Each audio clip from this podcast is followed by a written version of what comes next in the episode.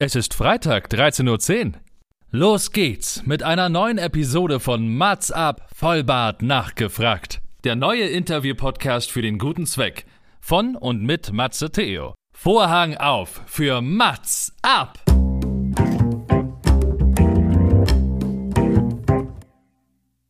Mats ab, Vollbart nachgefragt ist noch ein neuer Interview-Podcast. Es kommen Leute zu Wort, die Matze Theo, das bin ich. interessant findet und die vorher noch nie die Gelegenheit hatten, ihre spannenden Geschichten zu erzählen. Zehn Fragen Naja, also fünf. und noch fünf. Ja, also zehn in Summe. Äh, Egal. Im Anschluss an das Gespräch verabreden sich beide zu einer guten Tat. Mats ab, Erika die Witt. Wusstest du, dass Mittelstrahlurin ist steril? Ja, ja. Mein, mein eigenen. Du, dafür gibt's einen. Ich glaube, das wird wahrscheinlich gut bezahlt, wenn man noch einen benutzten Schlipper dazu packt. Genau. Ey, auf jeden Fall. Also wenn alle Stricke reißen, mache ich sowas. Habe ich mir echt schon überlegt. Füße und Socken gehen. Ja. Oder getragene unbedingt. Schuhe und Unterwäsche. Soll das das Intro unserer Folge sein, unseres Gesprächs sein? Lassen wir das doch einfach mal so im Raum stehen. Können wir mal Meine- so stehen lassen gerne, ja. Meine sehr verehrten Damen und Herren, bevor wir hier weitere OnlyFans-Accounts erstellen und uns lustige Namen überlegen, wollen wir doch erstmal unsere Gäste vorstellen, beziehungsweise gehen wir mal in den Singular, möchte ich meinen Gast heute vorstellen. Es ist Freitag, 13.10 Uhr, das kann nur eins bedeuten.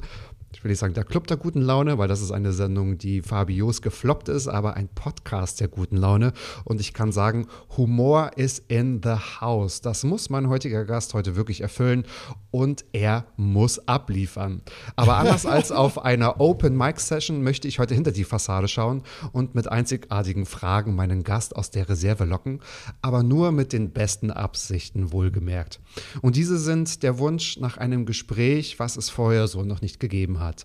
Matthias Hayes, also ich habe gerade schon gesagt, wir teilen uns einen Namen. Mace Ja. Hayes ist ein bekannter Comedian und tourt derzeit mit seinem Comedy-Programm durch Deutschland. Also wer den Podcast heute direkt am 4.11. hört, kann sich hier nach gleich auf den Weg machen in den Mad Monkey Room in Berlin, denn dort werden wir ihn heute antreffen. Er gründete den Chaos Comedy Club oder Club an Mangel an Open Mic Möglichkeiten und steht zu seinem schwarzen Humor und zu der Aussage, Haustiere beerdigen ist Lebensmittelverschwendung. Wir werden hoffentlich heute erfahren, warum er Moosröschen genannt wird und warum er seine Freundin Kröte nennt. Also ich bin tief in die Recherche gegangen, habe mir ganz viel von ihm angehört und angeschaut. Wir haben viel vor und wir begrüßen hier in Berlin aus bei, bei Mannheim irgendwo, nee, Mainz, Mainz ist es doch jetzt, Genau. ich habe recherchiert, Matthias Hayes, Herz- Hayes, genau, das ist schön, mit einem deutschen Akzent Englisch ausgesprochen. Matthias Hayes, herzlich willkommen. Ja, äh, danke, dass ich hier sein darf. Freut mich. Hi. Ich freue mich auch, dass du quasi den Tourstopp hier im WhatsApp Podcast gemacht hast. Hayes und herzlich willkommen kann man ja auch super zusammenfassen, oder? Hässlich willkommen, das könnte man, aber ich glaube, du bist besser in Gags schreiben als ich. Hässlich willkommen. Herzlich willkommen. Oh, das ist schön. Für die nächste, das notiere ich mir für die nächste Familienfeier. Das ist natürlich grandios. Ich habe schon mal, um hier in den, in so einen ganz guten, wir haben ja schon einen Einstieg gehabt, ne? Wir haben über Mittelstrahlurin schon gesprochen, aber ich glaube, da Ja. waren wir noch gar nicht so online. Da waren wir, da hat die Regie vergessen, leider schon auf Play zu drücken, aber die werden wieder hier nach ausgetauscht. Ähm, es ist, glaube ich, so der, das wäre, glaube ich, so der größte Wunsch, einfach mal so aus dem, also mir nichts, dir nichts, ein Mikrofon in die Hand zu nehmen und so vor Leuten zu sprechen. Und ich habe gesagt, ich glaube, ich könnte das, aber mir müsste einer die Gags schreiben. So, ich werde, glaube ich, nicht, da- ich bin immer sehr neidisch, was ihr so wirklich könnt. Ich finde das wirklich total hervorragend. Und aber ich glaube, ich bin viel besser als Konsument.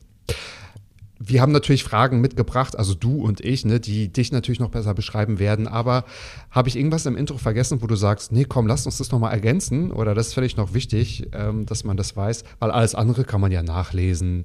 Ich werde ganz viel von dir verlinken und so, damit man die, die neu auf dich stoßen, sich gleich ein komplettes Bild machen können. Merkst du eigentlich, gibt dir keine Gelegenheit, irgendwie darauf zu antworten? Lass uns Es doch einfach so weitermachen. Podcast. Es Es ist ist doch sehr- auch, sehr genau, oder? Ja. auch, ja. ja. es ist total, weil in dem Podcast geht es nie um mich, sondern immer nur um meine Gäste. Nein, ich bin jetzt ruhig. Ähm, ob du im Intro was vergessen hast, weiß Ja. nicht. Man könnte vielleicht ergänzen, dass ich, äh, bevor ich Stand-Up-Comedy gemacht habe, ähm, Musik, äh, Musik gemacht habe in verschiedenen Bands, irgendwie seit ich zwölf Jahre alt war. Und dass Stimmt. ich äh, Ja. Von Beruf bin ich Grafikdesigner, Schrägstrich Videocutter, falls das jemanden interessiert. Natürlich. Selbstverständlich. Oh, Also falls das hier heute Abend im Monkey Room nichts wird, äh, kannst du doch kannst du doch meine nächsten Folgen für die nächste Woche schneiden. Das ist, das ist, ist auch Auf jeden oder? Fall. Ja, super. Hey, das ist wieder neue, Ey, neue wenn du jemanden brauchst, hit me up, auf jeden Fall. Ich habe, oh, oute ich mich jetzt schon als halber Boomer, äh, als ich tatsächlich mal HMU gegoogelt habe, weil ich es immer gar nicht verstanden habe, warum steht dann auch auf den Dating-Apps HMU. Dann habe ich erst erfahren, hit me up, I got it. Oje, oje, oje. Ich glaube, so Anyway. abgekürzt hätte ich es auch nicht gerafft, ehrlich gesagt. Okay, gut, bin ich also nicht allein, aber ich glaube, wir sind, Nee. wir sind vielleicht auch ein Alter, aber darum soll es gar nicht gehen. Fangen wir mal mit deiner ersten Frage an und sie könnte kontroverser gar nicht sein. Also, ne, du wirst uns aufklären. Du bist sehr introvertiert und stehst aber auf der Bühne. Wie gehst du mit dieser Spannung eigentlich um? Also, ähm, ich versuche mich vor den, vor den Auftritten so ein bisschen runterzuatmen. Ich mache da so ein paar Vorbereitungsübungen, die ich mal gelernt habe in einem Seminar. Aber so an für Atmen. sich ist. Ja, Atmen? genau. Äh, nee, wir hatten in der Uni einen Kurs, der hieß Präsentationstechnik. Da haben wir öfter mal meditiert und solche Wahrnehmungsübungen gemacht. Das hilft mir, bevor ich auf die Bühne gehe. Aber tendenziell war ich eigentlich schon immer super schüchtern und so Public Speaking habe ich gehasst. Also ich habe mal irgendwie im Schülergottesdienst auf den Altar mich übergeben beim Fürbitte vorlesen, weil die Anspannung so groß war. Ist nicht dein Ernst. Ja. Irgendwie Die wurde mir dann gesagt- schlecht. Krass. Also auch richtig körperlich schlecht, ja? Ja, auf jeden Dann Fall. anscheinend. Ja. Oh Gott, die haben bestimmt gedacht, das ist die schlechteste der, Exos, äh, der Exorzist-Vorführung der Welt. Ey, wie, Mensch, wie offen die Kirche ist, die behandeln auch dieses Thema jetzt. Ich, oh, oh, ja. Nee, es ist natürlich schon krass. Das heißt, du brauchst also vor einem Auftritt oder vor einer Präsentation erstmal Ruhe, um dich runterzuspulen. Du musst dich nicht hochspulen. Weil viele Nee. müssen sich ja erstmal, müssen ja so on werden. Nee, ich muss mich eigentlich eher so ein bisschen äh, runteratmen, damit ich halt weiß, äh, was als nächstes passiert und die nötige, weiß nicht, die Kontrolle über die Situation behalten kann. Weil ich ansonsten dazu neige, super schnell zu sprechen. Ich bekomme einen trockenen Mund, so wie jetzt gerade auch ein bisschen. Und äh, Schweißausbrüche und es geht manchmal auch ganz schön in die Hose, so dass ich äh, halt quasi gezwungen bin, mich damit auseinanderzusetzen. Ah, okay. Das heißt, ab wann. Ab wann sagst du auf der Bühne, okay, nun fühle ich mich wohl? Ist es na, nach dem ersten Lacher? Ist es so, dauert es eine halbe Stunde oder einfach schon, wenn du die Bühne betrittst? Also der Dealbreaker ist tatsächlich für mich immer der erste Gag und wenn der nicht landet, ähm, dann weiß Dann ich schon zweite. ungefähr. nee, aber dann weiß ich schon ungefähr, wie das Publikum tickt, weil das gleichzeitig auch immer so ein bisschen ein Test, okay, worüber lachen die jetzt? Äh, Mhm. Kommt mein Humor da an? Und meistens weiß ich halt schon, okay, wenn der erste nicht zündet, dann wird's, äh, wird's Arbeit auf jeden Fall. Und im Umkehrschluss, Mhm. wenn der Anfang gut ist, dann schaukelt sich das ganz gerne auch mal hoch und es wird immer besser und so. Also Ja. dann hat man Ja. halt diese Interaktion mit dem Publikum und das, äh, ja. Mhm. Deswegen mache ich es eigentlich, weil das, äh, der Part macht total Spaß. Ja, dann glaube ich, also das stelle ich mir auch richtig cool vor. Du hast gerade gesagt, so beim ersten Lacher, dann weiß ich, oder bei dem ersten Nicht-Lacher, sage ich jetzt mal, kannst du schon ungefähr einschätzen, wie das Publikum tickt. Ist es tatsächlich so, dass man, ja, kann man das an, an Städten festmachen? Ist es eher so eine, ähm, wie unterschiedlich sind, sind so Leute? Ist es ein, eine Frage des Alters? Das glaube ich gar nicht mehr so, oder? Lachen die so, in, es ist so ganz krass unterschiedlich. Ja, ja, Also ich das- fra- ja. Sorry. nee, nee, nee, sorry, genau. Also ich wollte nur noch fragen, ist es so platt, dass, dass man sagt, die in Hamburg, also die in Hamburg lachen nicht über das, was ich in München erzähle? Ähm, also ich sag mal, es gibt Tendenzen, wenn ich jetzt weiß, okay, es ist eher ein studentisches, jüngeres Publikum, äh, werden andere Witze im Durchschnitt besser funktionieren als, weiß ich nicht, bei einem Ü60-Publikum, bei einer Fernsehaufzeichnung oder was auch immer. Aber genauso oft werde ich halt auch äh, eines Besseren belehrt. Also ich habe schon öfter gedacht, oh Gott, kann ich die ganzen Schmuddelwitze heute Abend machen? Irgendwie älteres Publikum. Und dann waren anscheinend lauter versaute Rentner im Publikum, die es komplett abgefeiert haben, äh, wieder erwarten. Und im Umkehrschluss dachte ich auch, ach cool, heute sind junge, hippe Leute und die hatten dann alle eher tendenziell einen Stock im Allerwertesten. Also so richtig festmachen kann man es nicht. Das finde ich das Schöne bei Stand-Up, dass das Publikum immer so durchmischt ist, durch alle Altersgruppen und äh, Hintergründe. Und wenn diese Leute alle zeitgleich äh, lachen, ist einfach ein schönes Gefühl. Aber so richtig pauschal festmachen kann man es eigentlich nicht. Hm, spannend. Schon im Vorfeld. Auch wenn wir international gehört werden, das habe ich nämlich mal herausgefunden, wo mein Podcast überall gehört wird. Also, ne? Aber vielleicht dann noch so ein, zwei Sätze zum Berliner Publikum. Was kann man sagen? Was kannst du sagen? Also jetzt am Freitag zum Beispiel spiele ich dreimal in derselben Location um 18 Uhr, 20 Uhr, 23 Uhr. Und äh, ich hatte da schon Abende, wo ich um 18 Uhr ein super Set hatte, dachte, okay, das spiele ich den Rest des Abends genauso. Und beim nächsten Publikum hat es dann schon wieder überhaupt nicht funktioniert. Und beim dritten Mal dann aber wieder doch. Also es ist irgendwie, man kann es leider Gottes nicht so festmachen. Also seit ich irgendwie meinen Dialekt mir abtrainiert habe, funktioniert mein Zeug auch überall relativ gleich gut oder schlecht so im Schnitt. Ähm, anfangs fand ich Berlin zu spielen aber tatsächlich eher hart. Ich weiß nicht, was sich geändert hat. Ähm, vielleicht fühle ich mich da jetzt einfach wohler, weil ich die Locations schon kenne und die Leute da kenne und es ist nicht mehr so, oh Gott, ich bin hier der Mannheimer Vielleicht. Newcomer. Vielleicht. Ähm, und ja. dass sich sowas überträgt. Aber über das Berliner Publikum pauschal kann ich keine, keine Aussage treffen, außer dass gerne mal dazwischen gelabert wird. Manche haben eine freche Schnauze. Ja, das stimmt. Aber das meinen wir natürlich auch alle nur, nur, nur gut. Und alle wollen immer so, so äh, noch lustiger sein als der Ja. andere tatsächlich. Aber apro, äh, apropos lustig und Humor.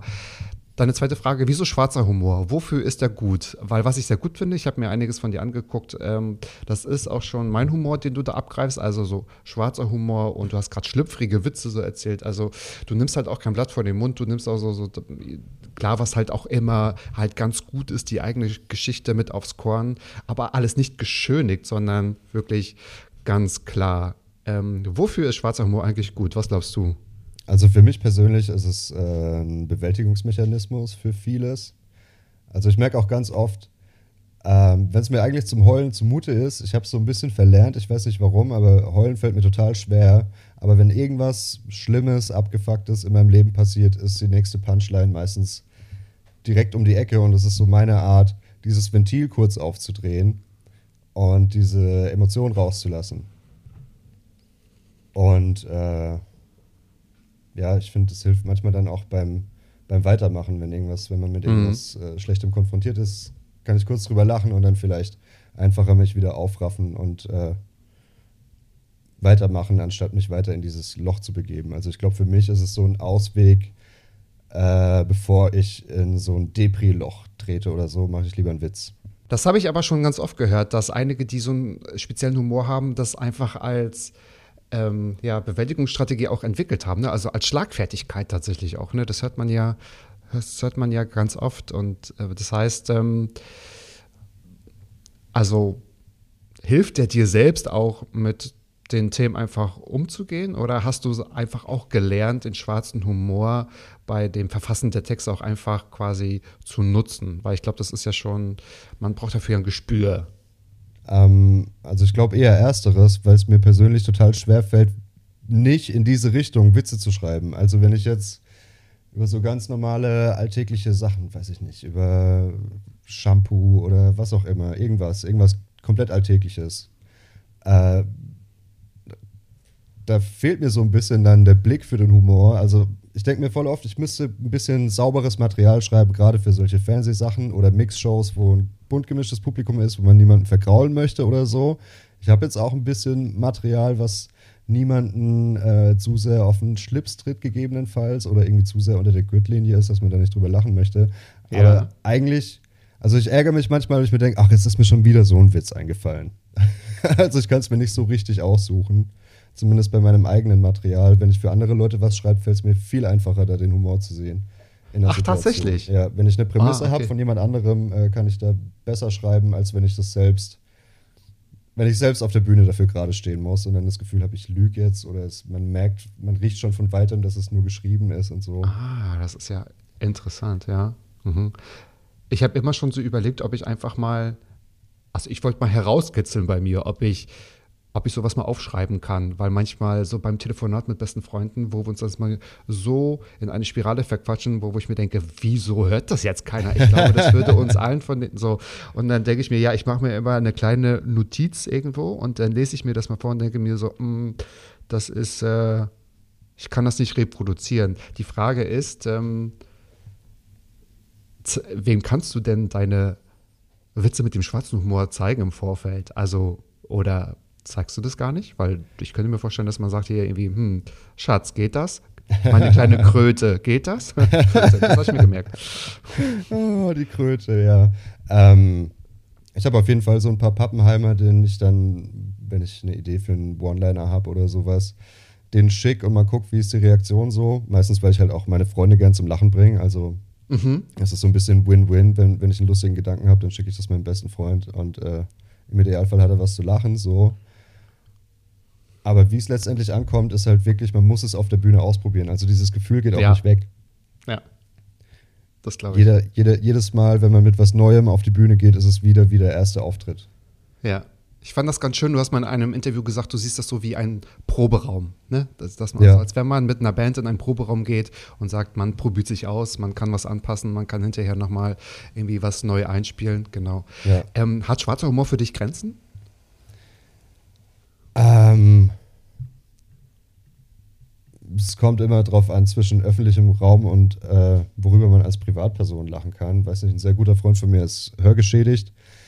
Wenn wir uns unterhalten, wir roasten uns gegenseitig ohne Gnade und äh, da fallen dann schon auch mal Dinge, die weder er noch ich jetzt, wo man halt vorher weiß, okay, das ist nichts für die Bühne, aber in Ja. diesem Rahmen ist es völlig okay, weil wir beide wissen, wie es gemeint ist.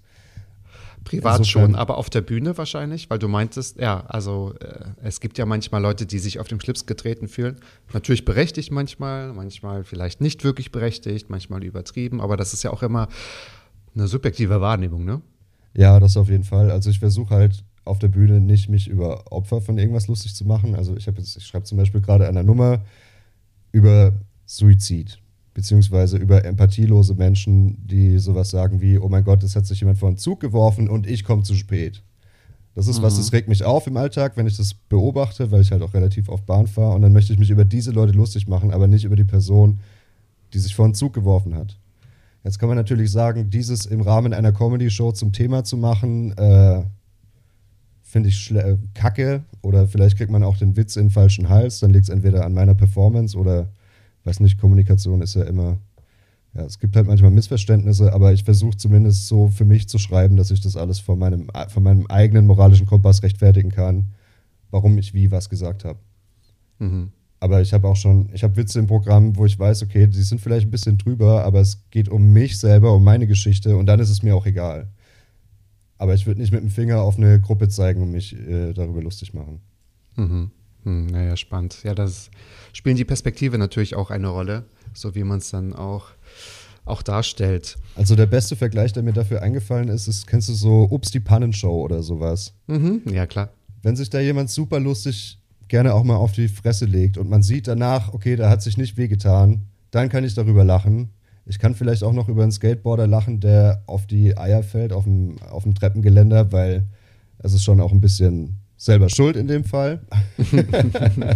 Ja. Beziehungsweise brüstet man sich ja auch damit, die nehmen die Sachen ja in ihr Skate-Video mit rein, die wollen ja i- irgendeine Form von Entertainment damit erzeugen.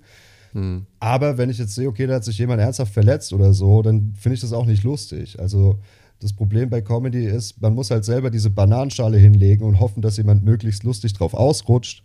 Wenn sich jemand dabei äh, wehtut, ist das nicht meine Absicht. Ich will einfach nur ein bisschen Chaos stiften und ein bisschen kitzeln so. Ich will aber nicht, dass sich jemand ernsthaft verletzt fühlt durch Witze. Was aber Mhm. gerne mal vorkommt bei den Themen, die ich. Also es ist so ein Spannungsfeld einfach. Also Total. nicht einfach, ja. Ich könnte mir auch vorstellen, dass man das bei jedem Witz wahrscheinlich immer wieder neu durchgehen muss, weil man denkt, okay, wie weit kann man gehen? Vielleicht kann man den, den ausreizen. Ich bin kein Witzeschreiber oder Witzeschreiber ist so blöd an oder kein, kein Textschreiber oder Autor, das wollte ich sagen, genau, Ja. danke. ähm, aber ich könnte mir vorstellen, ja, dass das so ist. Und du hast ja auch äh, mal gesagt, ich habe vorhin so dieses Zitat mit reingebracht, also Haustiere beerdigen ist Lebensmittelverschwendung, weil das natürlich gerade ein Thema ist, was auch besprochen werden äh, muss. Und ähm, du gesagt hast, ihr geht bei äh, in, in Tierarztpraxen äh, äh, Hamstern oder nee, Äh, wir gehen oder, Ko- oder, oder Containern beim Tierarzt. Die Punchline ist, Containern meine- beim Tierarzt, um einfach mal, also glaube ich, bei dem Publikum so eine Gedankenspirale ne, in, in Schwung zu bringen und einfach mal so äh, darüber nachdenken, ja, warum ist es denn so schockierend, wenn man auf der einen Ja. Seite Schweine schlachtet, auf, auf der anderen Seite dem Kätzchen Pullover anzieht und Schüchchen und so, ne? Also, dass man Ja, die so wurden halt, genau so gehalten, wie man sich wünschen würde. Das wäre das 1A Fleischsiegel. Ja. Diese Katze wurde jeden Tag mit ihrem Lieblingsfutter gefressen. Die Ja. hat einen eigenen Garten, wurde eingeschläfert. Das ist die perfekte. Genau. Und dann essen wir die nicht. Ja, zu Tode gestreichelt und dann werden sie Genau. beerdigt, ja. Also natürlich Ja. will ich nicht, dass irgendjemand seine Haustiere isst, aber im Kern, im Kern ist es schon so ein bisschen meine Meinung auch tatsächlich. Also ich lebe nicht danach, aber wenn ich nur auf meine eigenen, wenn ich ohne Doppelmoral auf mein eigenes Verhalten gucken will, müsste ich konsequenterweise Haustiere essen. Ja. Doppelmoral ist das Zauberwort, ja. Ja, ja, und natürlich lacht man, ne? Und man denkt sich, oh, wie krasser Typ, was sagt er denn da? Aber ich finde es aber ganz spannend, wenn man noch also Aufgaben mitnimmt und wenn das so, so weiterarbeitet im Kopf. Es geht wahrscheinlich vielen so, wo man denkt, hm, das äh, eigentlich hat, hat er ja recht, aber man hat erstmal herzlich drüber gelacht. Das ist ja auch schöne, ja, so schöne Ergebnisse, die man da auch erzielen kann. Ja, oft lachen die Leute an der Stelle auch überhaupt nicht, weil Leute Oh, lieben okay. natürlich ihre Haustiere. Und das ist so ein Witz, da ist es mir dann egal, ob sich da jemand auf den Schlips getreten fühlt. Weil ich zwinge ja niemanden, seine Katze zu essen und das ist ja eine klare Überhöhung. Eigentlich. Da ja. denke denk ich mir dann manchmal schon so, ach, kommt schon, Leute, ey. Lacht mal über euch selber, ihr habt Eintritt bezahlt, aber naja. Eigentlich schon, eigentlich schon. Nun haben wir ja, ich denke, alle mehr oder weniger harte Jahre hinter uns, äh, zweieinhalb Jahre. Ähm, ich komme zu seiner dritten Frage. Da geht es natürlich auch um eine, um eine spezielle Situation in deinem Leben, um den Umzug im Lockdown. Wie bist du damit umgegangen, wenn es darum geht, also ja, sich einsam fühlen, Freunde finden in einer neuen Stadt und Freundschaften pflegen, wenn man Ü30 ist und alle anderen auch in ihren gefestigten sozialen Blasen halt auch schon ähm, ja, feststecken, sag ich es mal so. Wie Ja, groß es waren die Themen? Das ist gerade ein Thema, was mich tagtäglich beschäftigt, weil ich äh, im Homeoffice arbeite und wenn ich ein freundliches Gesicht sehen möchte, dann muss ich mich verabreden. Jetzt bin ich in einer neuen Stadt quasi. Ich, kenn- ich habe eine Handvoll Leute, mit denen ich mich super gut verstehe, aber erstens haben die nicht Zeit, wenn ich Zeit habe, zwangsläufig. Und zweitens gibt es halt schon ein soziales Umfeld vorher und ich komme quasi so neu dazu. Deswegen ist es was, was mich gerade permanent beschäftigt. Wie kann ich mir so ein bisschen Stabilität geben, was das angeht? Ähm, und welche Leute sind eher Kumpels? Mit welchen Leuten habe ich eine Geschäftsbeziehung? Wo vermischt sich das ganz komisch? Das ist manchmal dann auch der Fall, wenn du so Comedy-Buddies hast und triffst dich dann, dann geht es am Ende des Tages trotzdem voll oft um die Arbeit, in Anführungszeichen, auch wenn es super Spaß macht. Aber wenn ich schon den ganzen Tag mit Stand-up beschäftigt war, kann ich das abends dann manchmal nicht noch vier, fünf Stunden Ja. darüber reden oder mich damit beschäftigen. Ja, nicht. Mhm. Ja, und es ist einfach so ein bisschen. Ja, es war einfach schwierig. Also im ersten Lockdown konnte ich hier halt überhaupt nichts machen. Du konntest nicht in eine Kneipe gehen. Es war draußen dunkel, es war Winter, es war kalt. Äh, und da habe ich dann mich wieder volle Kanne in die Musik gestürzt. Ich glaube, ohne wäre ich äh, durchgedreht, weil es waren so vier Wochen, wo ich wirklich nur daheim war. Halt alleine. Und da habe ich jeden Tag von morgens bis abends Gitarre gespielt. Ich glaube, ich war noch nie so gut am Instrument wie zu der Zeit. Ähm, ja, also da war ich echt froh. Ich glaube, da hatte ich auch manchen Leuten im Lockdown was voraus. Das ist zum Beispiel gut, eher introvertiert zu sein, weil du hast Hobbys, wo du dich mit dir selbst beschäftigst. Das Mhm. heißt, irgendwie zeichnen, Musik machen, irgendwas eigenbrötlerischere Hobbys, wenn du davon eine Handvoll hast, äh, ist schon mal die halbe Miete für so einen Lockdown. Und konträr dazu gibt es natürlich Leute, die ihre Energie draus ziehen, eben zu socialisen und das eigentlich jeden Tag brauchen, irgendwo ganz viel Gesellschaft zu haben. Ähm, ja, da dachte ich, Mhm. Go- Gott sei Dank, Gott sei Dank habe ich hier schon eine Gitarre und einen Zeichenblock und irgendwelche Sachen, mit denen ich die, die Zeit totschlagen kann, weil irgendwann hast du alles gesehen und alles gescrollt und alles, äh, weiß nicht, lesen. Lesen habe ich irgendwie verlernt, glaube ich. Ich habe die Aufmerksamkeitsspanne nicht mehr dafür, das ist so ein bisschen raus, was ich schade finde. Ähm, und jetzt habe ich gerade ein bisschen meinen Faden verloren. Nee, gar nicht. Das war, glaube ich, die Erklärung, dass es, dass du, oder dass es in deinem Fall gut war, dass du eher introvertiert bist, weil du denn im Lockdown wahrscheinlich ja denn das äh, nutzen konntest als andere, die ja auch, also viele funktionieren auch nur in Gruppen, ne, weil sie Ja. sich durch diese Energie auch hochpushen müssen. Tatsächlich auch. Du hast gesagt, es ist auch schwierig, dann auch immer mit, mit Kumpels über Arbeit zu reden, wenn sie halt aus der gleichen Branche kommen. Musst du das trennen oder funktioniert es ganz gut? Also es gibt äh, immer wieder Szenarien, wo ich so mit Leuten jetzt nicht, na gut, das eine oder andere Mal tatsächlich auch schon aneinander gerasselt bin, so, weil ich da versuche, eine Grenze zu ziehen. Und auf der anderen Seite, also mir macht es ja auch selber, ich muss mich selbst beherrschen, nicht zu viel dann über Musik oder Stand-up oder den nächsten Song oder das nächste Albumcover oder was auch immer zu reden. Äh, ja, mir fällt es schon schwer, das zu trennen, auf jeden Fall. Hm. Äh, weil du als, äh, als Comedian musst du eigentlich immer in diesen Momenten besonders wach sein, wo du eine neue Situation erlebst oder irgendeine soziale Interaktion hast. Jeder Supermarktbesuch ist potenziell eine Geschichte für die Bühne. ja, das glaube ich, genau. Und jede soziale Interaktion. Das ist manchmal einfach ein bisschen, ein bisschen tricky. Und die eine oder andere Freundschaft hat da auch schon so ein bisschen drunter gelitten. Also nicht nur ein bisschen, sondern ja, ist dann halt einfach so ein bisschen eingeschlafen. Man meldet sich dann nicht mehr. Ich denke so, ja, okay.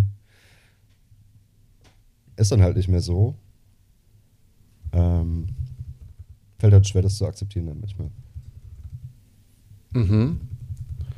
Ähm, Gott sei Dank bleibt die Musik, hast du gesagt. Gott sei Dank hast du ein Musikinstrument und du bist, kommst ja eher auch aus der künstlerischen Schiene, also jetzt auch von den Interessen her. Wenn du dich entscheiden müsstest. Aber die Frage stellst du dir selbst, ja? Ich möchte, ja. Ich, ich möchte betonen, dass diese Gemeinheit nicht von mir kommt. in einer Band spielen versus Stand-up, wofür würdest du dich entscheiden? Du hast ja beides gemacht. Ich weiß nicht, ob das noch parallel so läuft, wahrscheinlich nicht professionell im, im, gleichen Stil, das wird wahrscheinlich auch nicht gehen. Aber warum auch diese gemeine Frage? Wofür würdest du dich entscheiden? Ähm, ach so, ja gut, das war einfach nur ein sehr knapp gefasster Stichpunkt, aber ich fand es witzig, als ich mit Stand-up angefangen habe. Äh, ich habe relativ zeitgleich aufgehört, in Band zu spielen und dann äh, Stand-up gemacht.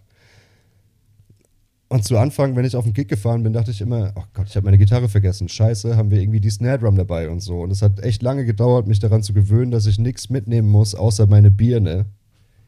Und im Idealfall gute Laune, die man gerne mal auch äh, vergisst. Und du bist halt plötzlich alleine unterwegs und nicht mehr zu viert. Und es hat einfach beides unterschiedliche Vor- und Nachteile. Es ist zum Beispiel komisch, nach einem Stand-up-Gig ins Hotelzimmer zu gehen und da ist niemand mehr. Gerade waren noch 100 lachende Leute und dieser Drop dann, okay, ich fahre jetzt irgendwie mit dem E-Scooter um die Ecke und guck Maybrit Illner oder irgendwas. das ist manchmal äh, ja einfach ein krasser Kontrast und das fand ich zum ja. Beispiel cooler, mit meinen drei besten Freunden unterwegs zu sein und das Ganze noch ein bisschen Revue passieren zu lassen, was ist gerade passiert. Man trinkt ja. vielleicht noch ein Bier zusammen oder so mhm. und geht am nächsten Tag zusammen in die nächste Stadt. Und das ist nicht so ganz dieses Einzelkämpfer-Feeling, wie wenn ich jetzt morgen früh um 6 Uhr mich in den Zug nach Köln setze.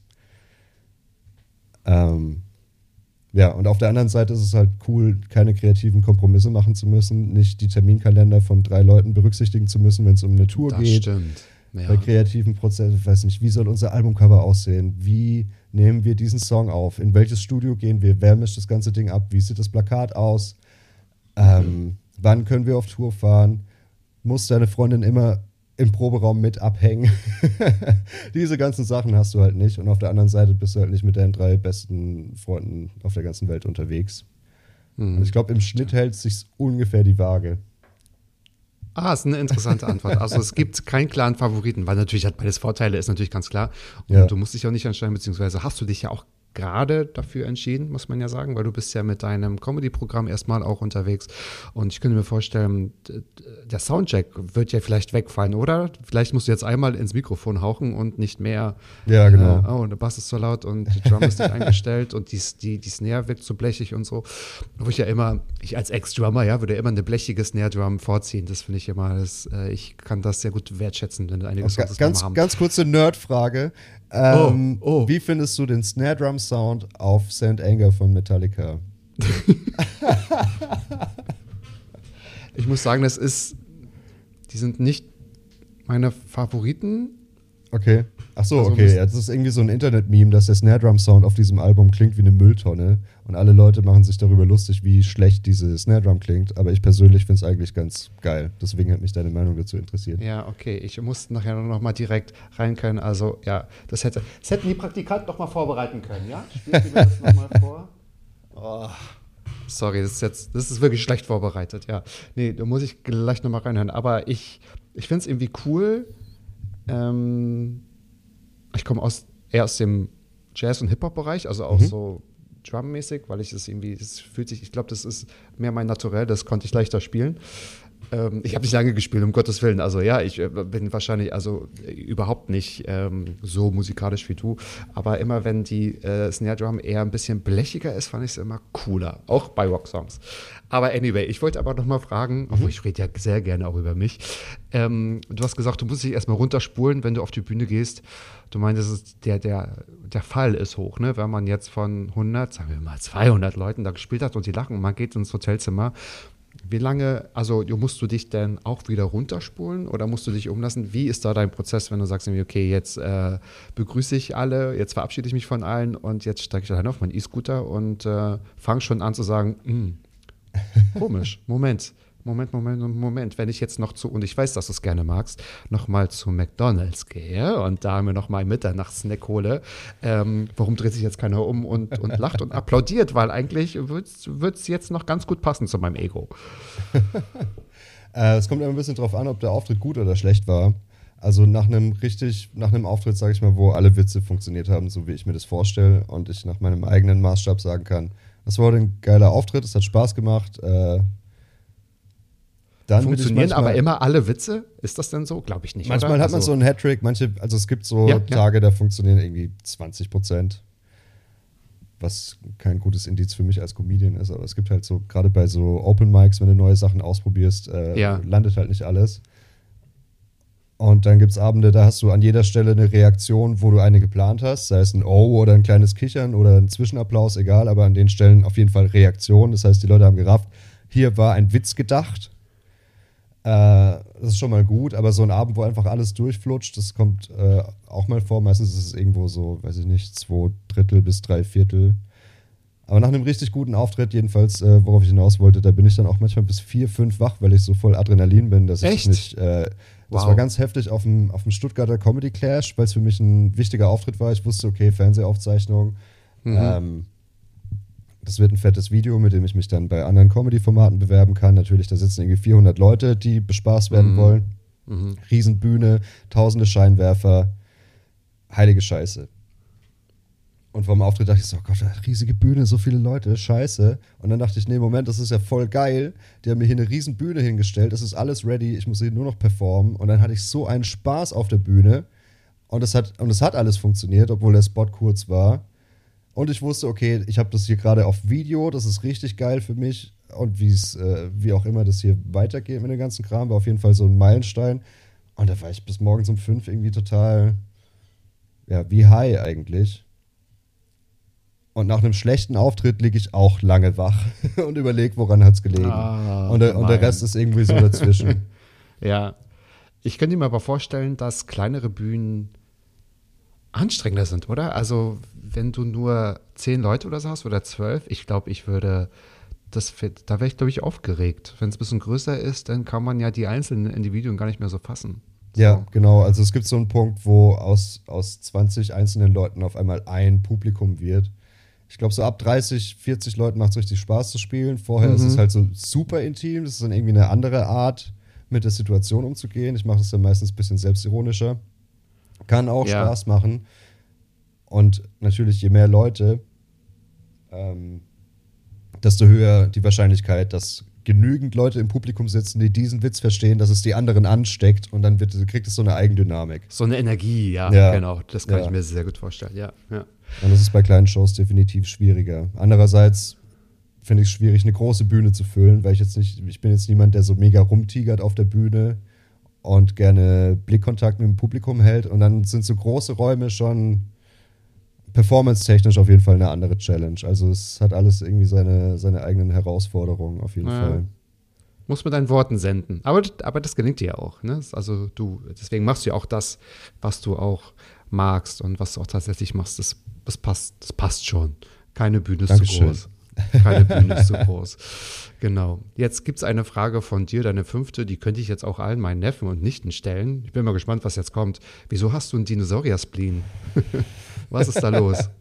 Ja, ich weiß nicht, ist mir so, äh, als du meintest, ich soll mir ein paar Fragen überlegen, bin ich so in meiner Wohnung rumgetigert und mir ist Ja, aufgefallen, ja, ich habe echt, ich habe super viel Dinosaurier-Kram. Ich, Ich sehe da oben ein Krokodil wahrscheinlich. Ist es Ähm, richtig? Hier in der Ecke ist ein Foto von einem Krokodil, was eine Frau gefressen hat zur Hälfte. Sehr Ah, arzi-fazi, okay. schwarz-weiß. Hinter diesem Aha. Laptop steht ein T-Rex-Schädel. In meinem Zimmer habe ich so kleine Dino-Schädel. Dann kriegst du immer auch wel- Sachen geschenkt irgendwie. Jedenfalls ist es hier so ein kleines Naturkundemuseum. Und ich glaube, äh, für mich ist so ins Naturkundemuseum gehen, äh, auch wenn ich es nicht so oft mache, wie ich es gerne würde, aber so ein, so ein Moment, mich mal klein zu fühlen, weil ich bin Atheist, ich habe keine Kirche, in die ich gehen kann, um mich kleiner zu fühlen als was anderes. Ähm, aber stell dich mal vor so ein Brachiosaurus-Skelett oder nur so ein Oberschenkelknochen. Mhm. Und dann zu wissen, okay, äh, wir sind hier eigentlich wirklich nur ein klitzekleines Zeitfenster auf dieser Erde, verglichen mit wie lange diese Viecher hier gelebt haben. Die wurden Ja, alle irgendwann stimmt. ausgelöscht. Für mich ist es so, weiß nicht, so tröstlich einfach. Wenn ich so ganz viele Alltagsprobleme habe, denke ich so, okay, der Ja. T-Rex hat es auch nicht gepackt. Das ist eh alles. Irgendwann gehen wir eh alle drauf. Eigentlich ist es ein Witz. Ah, okay, ja. Ach, das tut einem gut, wenn man weiß, man geht eh immer drauf. Mir ich finde es irgendwie wenn- wenn tröstlich. Ja, mir geht es so, wenn ich in die Sterne gucke oder aufs, aufs Meer schaue oder Mhm. so. Ich habe immer so Respekt so vor diesem offenen Meer, wenn ich mir denke, Gott, wie klein und wie unwichtig bist du eigentlich, ne? Ja. Und wenn man sich diese blaue Seite vom Planeten anguckt, also die Pazifikseite, die ja komplett blau ist, wo du sagst, irgendwie, da ist kein Land, da, da spielen wir gar keine Rolle. Aber Dinosaurier, denn ähm, kennst du das Berliner Naturkundemuseum? Ja, ich, ich finde es eine Schande, super, dass, ne? er, dass der Tristan da nicht mehr wohnt, dieser Mhm. mega gut erhaltene T-Rex. Aber ja, da bin ich gerne. Also es macht mir einfach, es macht mir einfach Spaß, es erdet mich ein bisschen. Dann besorgen wir dir da mal eine, ein, eine Comedy-Show. Das wäre doch Das- cool dort in so einem Naturkundemuseum, oder? Das wäre eine absolute Traumkulisse vor dieser Wand mit den ganzen äh, Präparaten, mal ein Ja. Comedy-Set zu spielen. Ja. auf jeden Fall ein gutes Setting für, ein, für, ein, äh, für eine Aufzeichnung. Sehr gut. Also So alle eine Blauwal im Hintergrund. die das hören, genau, auf jeden Fall. Das kriegen wir ja wohl hin, genau. Aber da müssen wir uns hinten anstellen, weil du bist ja erstmal richtig busy und das ist ja auch das Gute. Und Ja. ich erkläre es gerne nochmal. Ich werde die Tourdaten einfach auch nochmal posten und ich werde die in die Shownotes packen, damit auch gar nichts verloren geht. Aber um den Danke Pressure dir. ein bisschen zu erho- erhöhen, das heißt, du müsst dich jetzt Bring einmal it. runteratmen, weil jetzt kommen meine Fragen. Weil deine kanntest du ja, die kommen ja auch von dir selbst. Aber ich würde gerne von dir wissen, wann bist du mutiger? Du schreibst ja Witze, ja? Ähm, also Witze, ich, das hört sich blöd an, Ja. aber wie sagst du? du Ja, schon, schon. Witze, Witze Jokes, schreiben. Bits, was auch Genau. immer, ist alles. Äh, Wann bist du mutiger? Wenn du für dich schreibst oder wenn du für andere schreiben darfst? Wenn ich für andere schreibe oder wenn ich mit einem anderen Comedian jetzt äh, zusammensitze und wir uns diese unsere neuesten Gedanken zuspielen, habe ich nicht so eine Schranke im Kopf, weil ich nicht das Gefühl habe, ich muss, ich muss nachher auf die Bühne gehen und dieses erzählen und dann mit den Konsequenzen leben. Deswegen bin ich, was das angeht, viel freier und du hast halt nicht so sehr diese Angst vorm weißen Blatt Papier. Weil wenn ich jetzt für mich selber schreibe, überlege ich halt, oh Gott, ist das überhaupt ein Thema? Fällt mir was Witziges da, dazu ein? Bekomme ich das irgendwie eingebaut? Verstehen die Leute, was ich damit meine? Rafft man das so? Und wenn ein anderer Comedian zu mir kommt und sagt, ey, ich war neulich, was weiß ich, am All-You-Can-Eat-Buffet und da ist mir Folgendes passiert, fällt es mir viel einfacher, über seine Fresssucht Witze zu machen, als über meine eigene Emotional Eating-Probleme. Insofern für andere finde ich es einfacher. Auf der anderen Seite ist äh, ja dieses Belohnungsgefühl viel krasser, wenn ich das Gefühl habe, oh, ich habe hier gerade in meinem eigenen Hinterstübchen irgendwo so ein Comedy-Nugget gefunden und ich will den jetzt hier rausarbeiten und so. Äh, Es macht auch immer richtig Spaß. Aber prinzipiell finde ich es einfacher für andere zu schreiben als für mich selbst. Mhm. Kannst du das denn gut hören? Also wenn ein anderes vortragen? Das stelle ich mir komisch vor.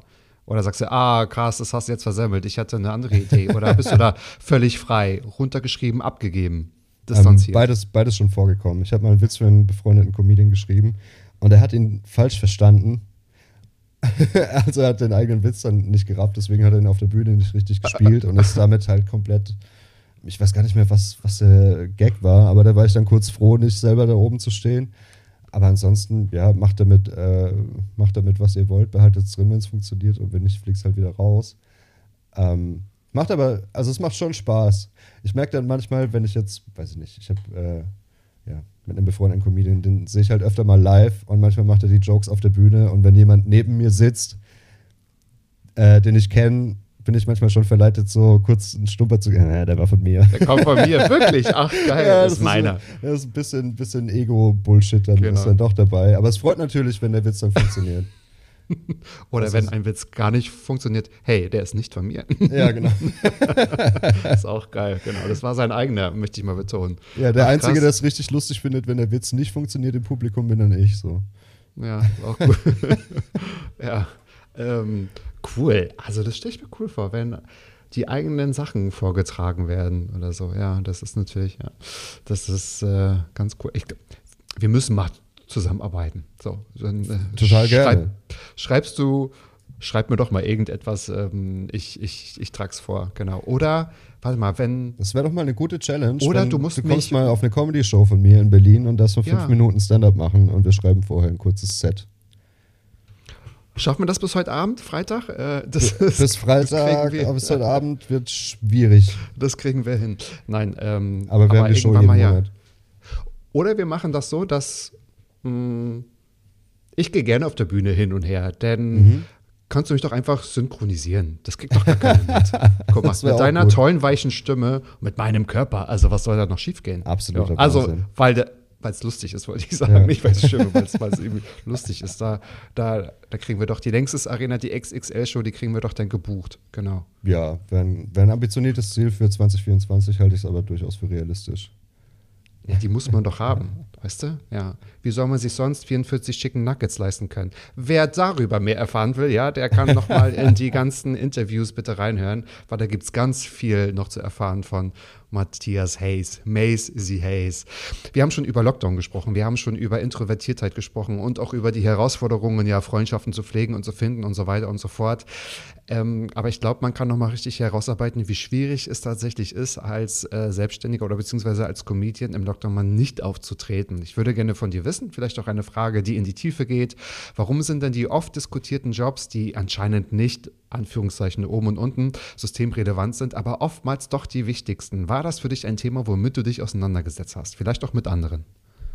Also ich glaube, diese ganze Comedy, beziehungsweise im weitesten Sinne Unterhaltungsbranche war halt insofern oder ist insofern super systemrelevant, eben genau für Leute, die keine introvertierten Hobbys haben. Weil dann brauchst du Entertainment und äh, du willst dich ja irgendwie auch ablenken. Gerade in Krisenzeiten, jetzt kann man natürlich sagen, okay, wir sind total überstimuliert sowieso schon von sozialen Medien, der Fernseher läuft die ganze Zeit, du hast irgendwie deine Podcasts und wirst sowieso zugeballert mit Content von morgens bis abends. Aber trotzdem finde ich es wichtig, dass man halt einen Ort hat, wo man sagt, okay, ich kann jetzt hingehen und mal für zwei Stunden diese ganzen, diese ganzen Sachen loslassen oder vielleicht steht jemand auf der Bühne und gibt mir einen neuen Blickwinkel auf dieses Thema, den ich mit nach Hause nehmen kann. Vielleicht kann ich mich auch einfach mal über was aufregen und was so richtig kacke finden. Das ist ja auch irgendwie geil.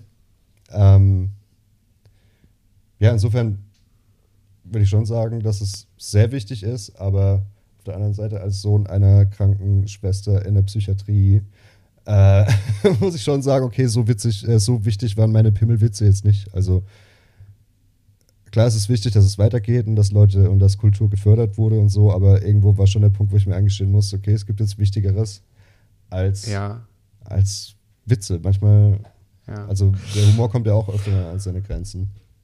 Natürlich, aber ich finde, das ist eine schwierige Diskussion, ne, das irgendwie abwägen zu müssen. Und so wie vorhin deine Versus-Frage, ne, also Band spielen oder Stand-up-Comedy, wofür würde man sich entscheiden? Beides funktioniert ja super zusammen. Und klar, du hast es schon gesagt, also deine Mutter ist Krankenschwester, das war ich ja auch mal in meinem ersten Leben vor gefühlten 3000 Jahren.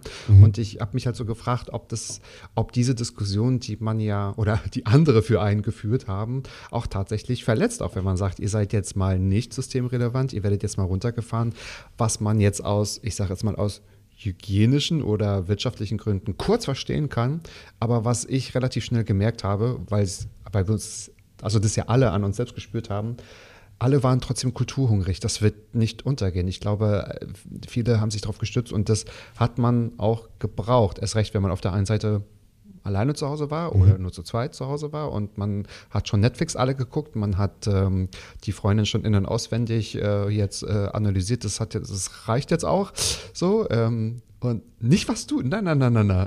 Das ist jetzt, ähm, Regie, er verliert gerade die Fassung. Was habe ich gesagt wegen in- und auswendig? Nein, ich dachte, ich, als du Das hat man du, auch du hast, die, gemacht. du hast die Freundin schon in alle erdenklichen, denn äh, das Autocomplete in meinem äh, Kopf ging in eine andere Richtung. Oh Gott, gibt es Ich die vielleicht ich gar nicht dein, mehr? Ich dachte, Ich dein Sexleben wurde irgendwann dann einfach langweilig, muss man. Achso, ja, ja. Na, oder einige kurbeln das richtig an, weil man dann irgendwie.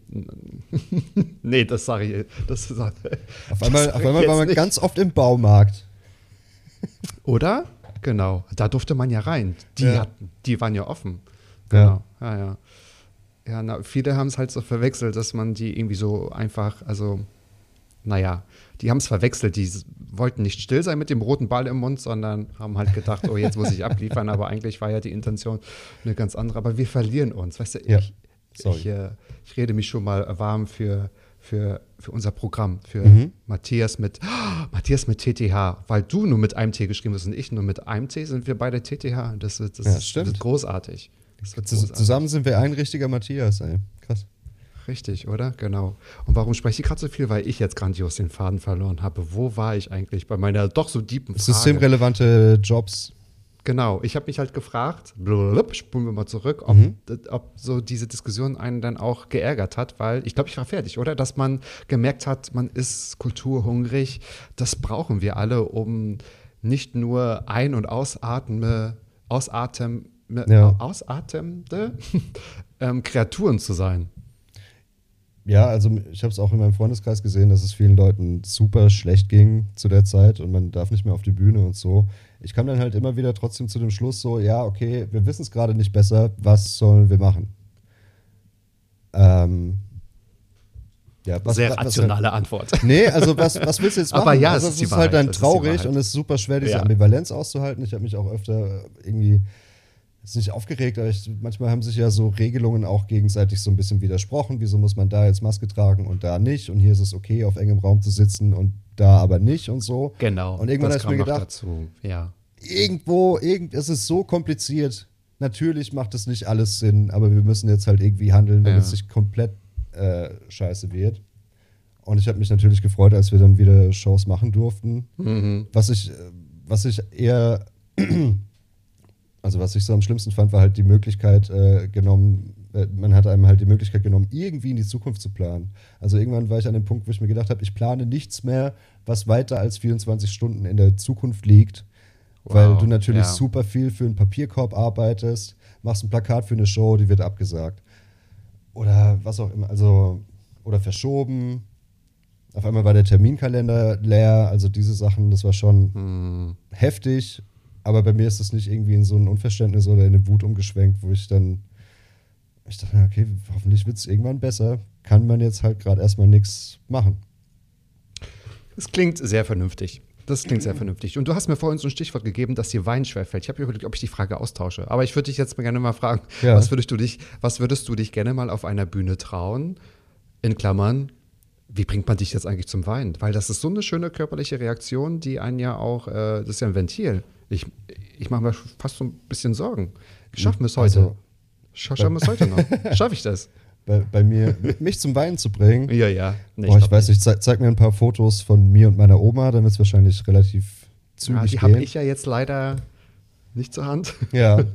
äh, manchmal geht es mit Musik oder so, aber ich merke schon öfter, weiß nicht, es passiert irgendwas Trauriges, ich bin enttäuscht oder so. Ich denke, eigentlich wäre es ein guter Grund zum Weinen, aber es kommt halt nicht. Also bei mir staut sich dann eher an und es äußert sich dann irgendwann in einem, weiß nicht, eher in einer zweiwöchigen depressiven Episode oder wo dann, wenn, wenn die Ohnmachtsgefühle zu viel werden, dann schon mal so ein Heulkrampf, aber einfach so ein gesundes, ich lasse jetzt genau so viel raus, wie, wie sich heute angestaut hat, dieses kurz mal Ventil aufdrehen, dafür, da bin ich zu schnell dann bei den, bei den Gags irgendwie.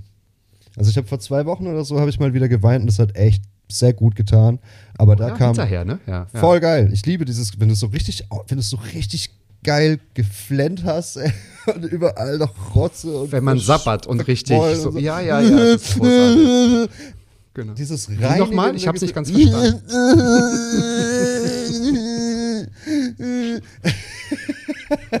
Schade, dass das jetzt richtige- nur ein Podcast ist. wenn du diese, wenn du diese Neandertaler-Geräusche machst, das ist halt schon, ja, das ist schon ein richtig geiles Gefühl. Und das Einzige, was bei mir einen ähnlichen Effekt hervorruft, ist halt tatsächlich Lachen. Oder wahrscheinlich, weiß nicht, wenn ich jetzt viel Sport machen würde, dieses Gefühl von ausgepowert sein. Würde. ja, ja, würde. Ja, so ein Lachkrampf, ne? Ja, ja, das Ja. stimmt, wenn man Bauchschmerzen hat. Ja, nee, aber ich sehe es auch so, weil ich finde immer so, ich habe hab mich mal auch mit jemandem festgequatscht, da ging es um irgendwie Männer weinen oder die Mhm. dürfen nicht weinen und bla bla bla. Wo du denkst, wie, Leute, das ist eine körperliche Reaktion, die braucht man manchmal, das ist ein Ventil. Was glaubt ihr dann, warum? Sonst würden wir es ja gar nicht können. also es ist Also- bei mir übrigens auch gar nicht so, dass ich da so Ja, krass, krass. Krass geprägt bin, irgendwie nach dem Motto, Nee, Männer aber sind viele halt so. Bullshit. Ja. Das war bei mir in der Familie nie so eigentlich. Mhm. Also, ich habe ich hab meinen Vater schon öfter heulen sehen und meine Mutter hat mich schon tausende Male heulen sehen. Das war nicht so bei mir in der Familie, jetzt sei mal nicht so eine, sei mal kein Mädchen, hör mal auf zu heulen. Das gab es bei mir eigentlich gar nicht. Das hat sich einfach irgendwann, wird's, wird's immer weniger, keine Ahnung. Und jetzt Ja. bin ich an dem Punkt, wo ich einfach super selten heul. Vielleicht ist mein Leben aber auch einfach wahnsinnig geil. Das kann natürlich auch sein. Ey, vielleicht. Mhm. Sehr geil. Und mit dieser Episode, das kann, das, das, wird, das wird noch besser. Ich sag's dir. Oh, wow. Ja, und nach den Berlin-Shows, ich kümmere mich darum, dass es heute Abend richtig, richtig gut wird. Ähm, dass wir, ich schicke Energie zu diesem Publikum. Äh, ja, nee, aber vielleicht auch das. Das ist auch schön. Aber eigentlich, ich wollte ja die Frage eigentlich ersetzen, aber mach sie doch auch nicht. Was würdest du dich gerne mal trauen auf einer Bühne?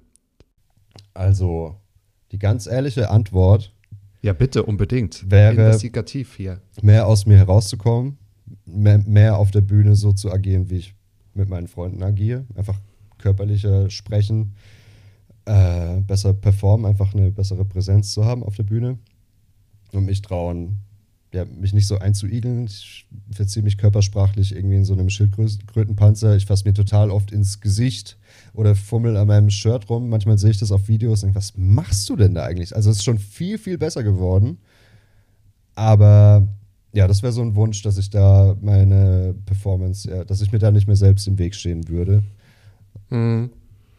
Und ähm, ja, bei manchen, bei manchen Witzen einfach würde ich mich trau äh, gerne mehr trauen, schauspielerischer zu sein. Und auch mal, wenn es jetzt um eine Person geht, die sich aufgeregt hat, wirklich mal rumzuschreien. Und mal so, weiß nicht, ich finde, wenn jemand so, so sich so richtig krass über was aufregt auf der Bühne, ich finde es so witzig, wenn es glaubhaft gemacht ist. Und ich bewundere Comedians, die sich jeden Abend wieder in dieselbe Rage reden können. Auch wenn du es hundertmal gesagt hast, hundertmal Ja. diesen Text gesagt Ja. hast. Dich Mhm. immer wieder so aufzuregen, dass es lustig ist, wie krass du dich aufregst. So eine Nummer hätte ich gerne, aber entweder kommt es noch oder ich bin halt nicht der Typ für und dann kann ich mich bei anderen drüber amüsieren. Aber so, ja, das wäre auf jeden Fall, das wäre ein Wunsch von mir.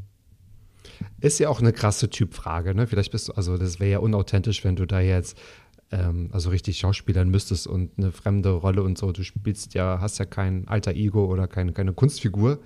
Oder vielleicht wäre das ein Ventil. Also vielleicht wäre das ein Ventil, einfach verrückte Sonnenbrille. Ich denke jetzt gerade so an, an Atze Schröder, weil ich wie ihn gestern gesehen habe.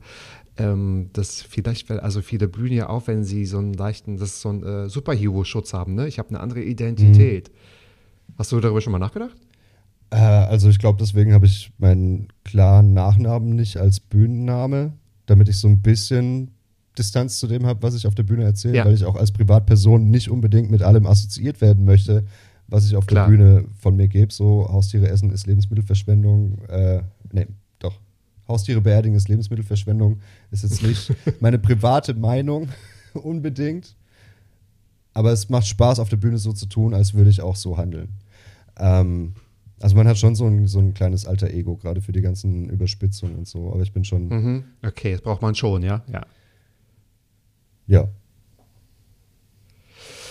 Nun wirst du ja, glaube ich, warte mal, ich muss noch mal, das muss ich, ich lese ja nie ab, aber jetzt muss ich es mal ablesen. Du bist ja wirklich auf Tour. Ich lese mal vor.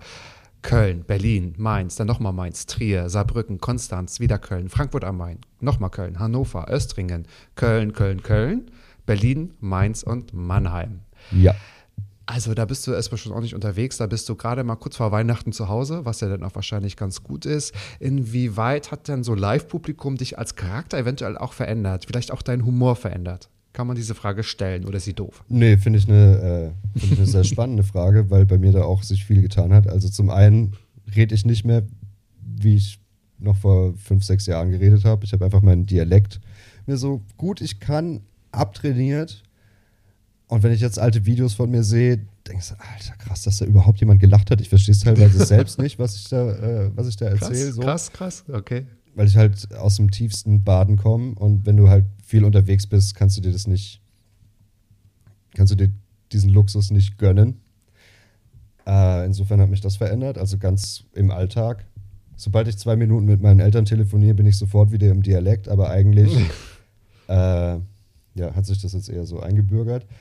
Außerdem habe ich gemerkt, dass ich dadurch, ich habe halt immer in Punkbands gespielt und da war schon ein sehr rauer Umgangston im Proberaum, auf Tour, im Auto, keine Ahnung. Das, also bei mir sitzen die, die Kraftausdrücke einfach super locker und ich finde das auch nicht, nicht irgendwie schlimm oder so, weil ich mir immer denke, ey, wir, wir wissen ja alle, was es heißt. Wir sind ja alle erwachsen. Ich würde jetzt nicht mit meiner Nichte irgendwie, weiß ich nicht, da halte ich mich natürlich zurück, weil die gerade mal drei, vier Jahre alt ist. Aber äh, ansonsten sehe ich da dieses Tabu einfach nicht. Das ist, ich habe da keinen Filter für.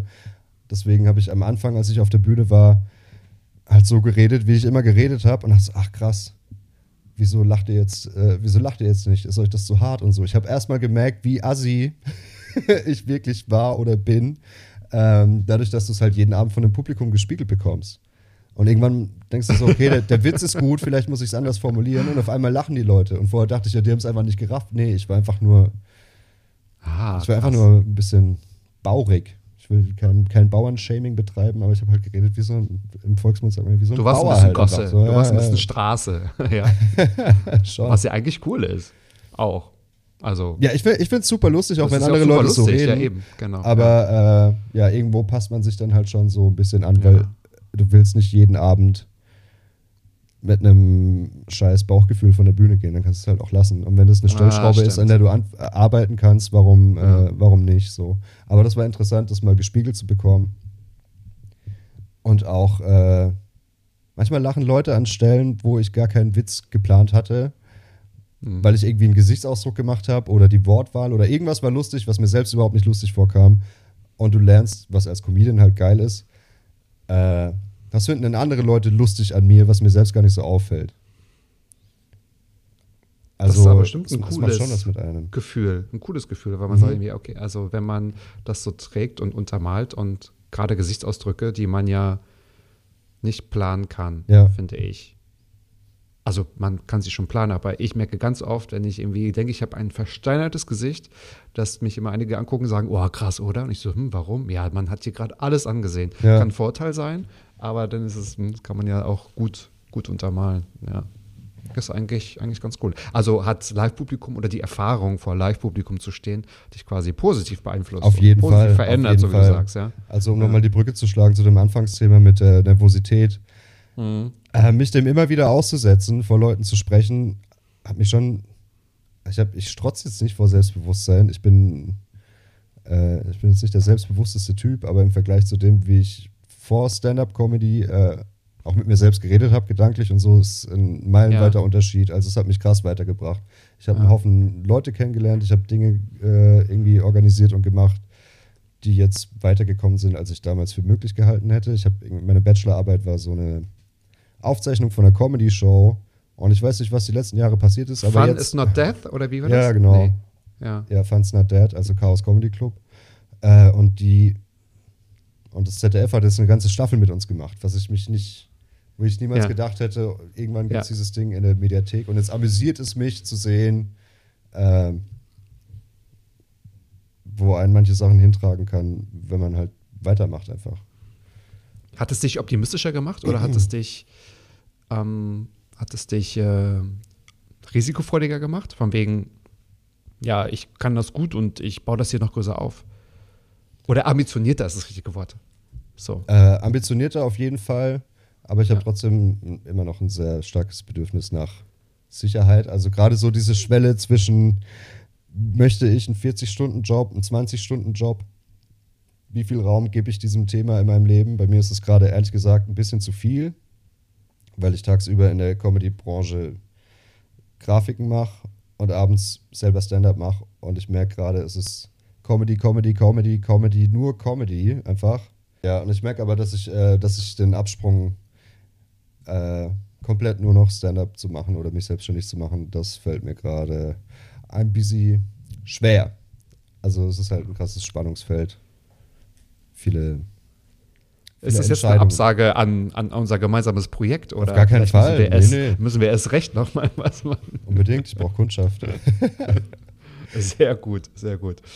Ah, Und ich brauche Live-Publikum. Ich funktioniere gut vor Live-Publikum. Sehr schön. Kommen wir mal zu meiner letzten Mats-Ab-Frage. Die ist bei vielen gleich und ich bin gespannt, was du sagst.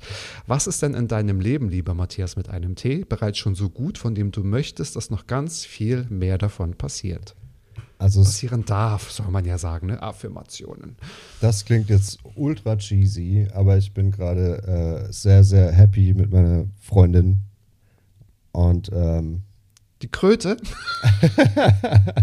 nee, der Gag ist, Sorry, äh, der Gag nein, ist schon was älter. weiß. Der Spitzname Ich würde weiß. trotzdem passen. Ist das noch die gleiche Freundin? Nee, nee. Nee. oh, es ist schon äh, eine andere. Aber das ist ein guter Witz, der bleibt drin. Wenn du als Band ein Liebeslied schreibst, hörst du auch nicht auf, das zu spielen, nur weil die Beziehung vorbei Nee, ist. nee, stimmt. Nee, und, und ich habe gedacht, vielleicht kriegen wir es ja irgendwo nochmal unter, dass, Ja.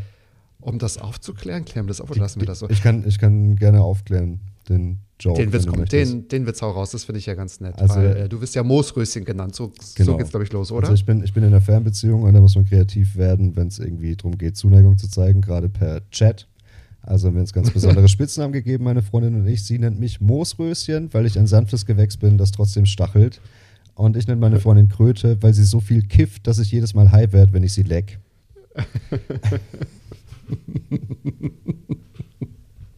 Das war zum Beispiel so ein Witz, da muss ich selber lachen, als er mir eingefallen ist, weil ich mich selbst damit das ist überrascht habe. super. Äh, Das ist super. Ja, und nun gibt es aber keinen Stress miteinander. Ja, sie wäre über die Nee. Alte gesprochen. Und ich habe schon vorhin gedacht, weil ich habe einmal, glaube ich, reingeschrieben, oh Gott, gibt sie vielleicht gar nicht mehr, weil ich habe schon einmal ein Interview geführt, da habe ich die ganze Zeit von dem, von dem Freund gesprochen und seinem Oh, Freund oh. und der Freund und so. Und dann gab es den schon lange gar nicht mehr. Und es war der andere Person aber so von wegen, nee, nee, ich bin ja gar nicht mehr mit dem zusammen. Ja, kann ja mal passieren. Okay, Ja, also da, da, davon, davon gerne viel mehr.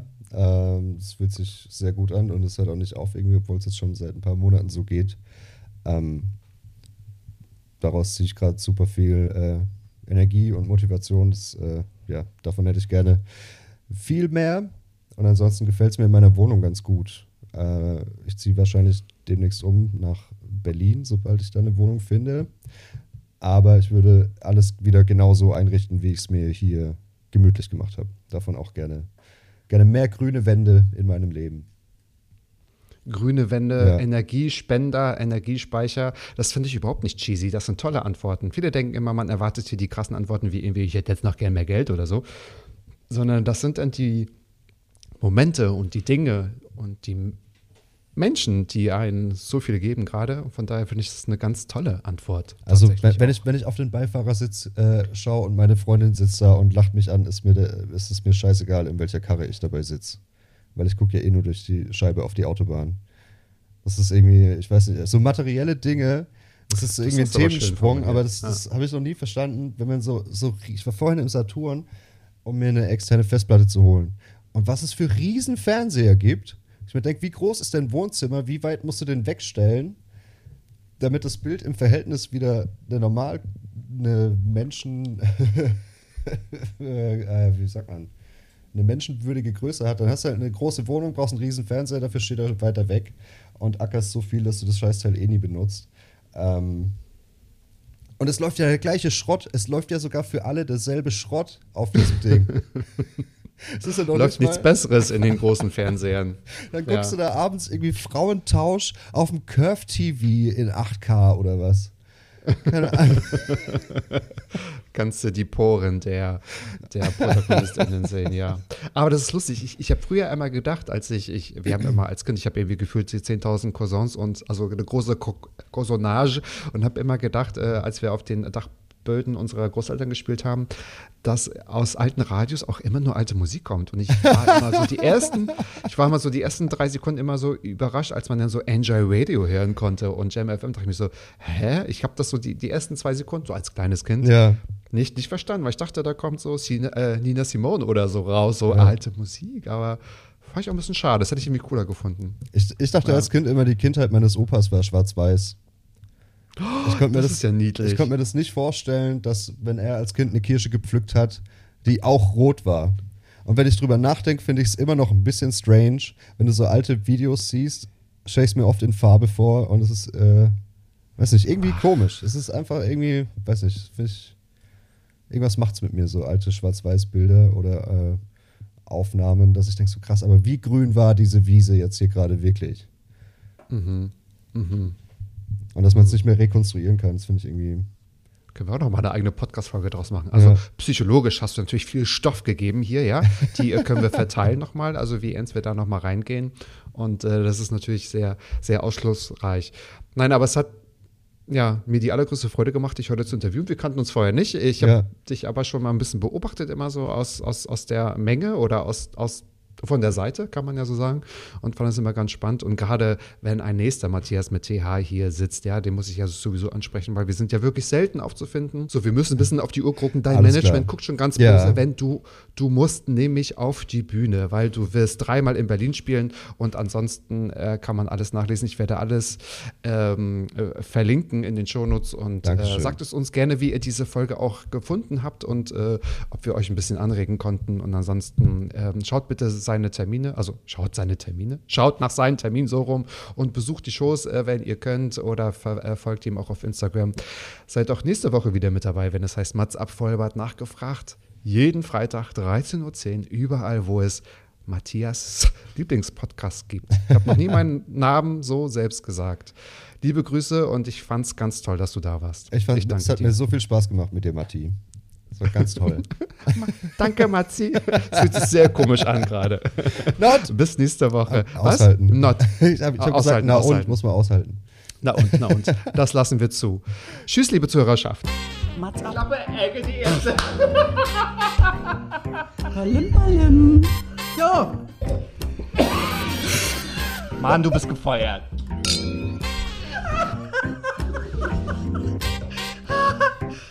ich war noch in der Probezeit.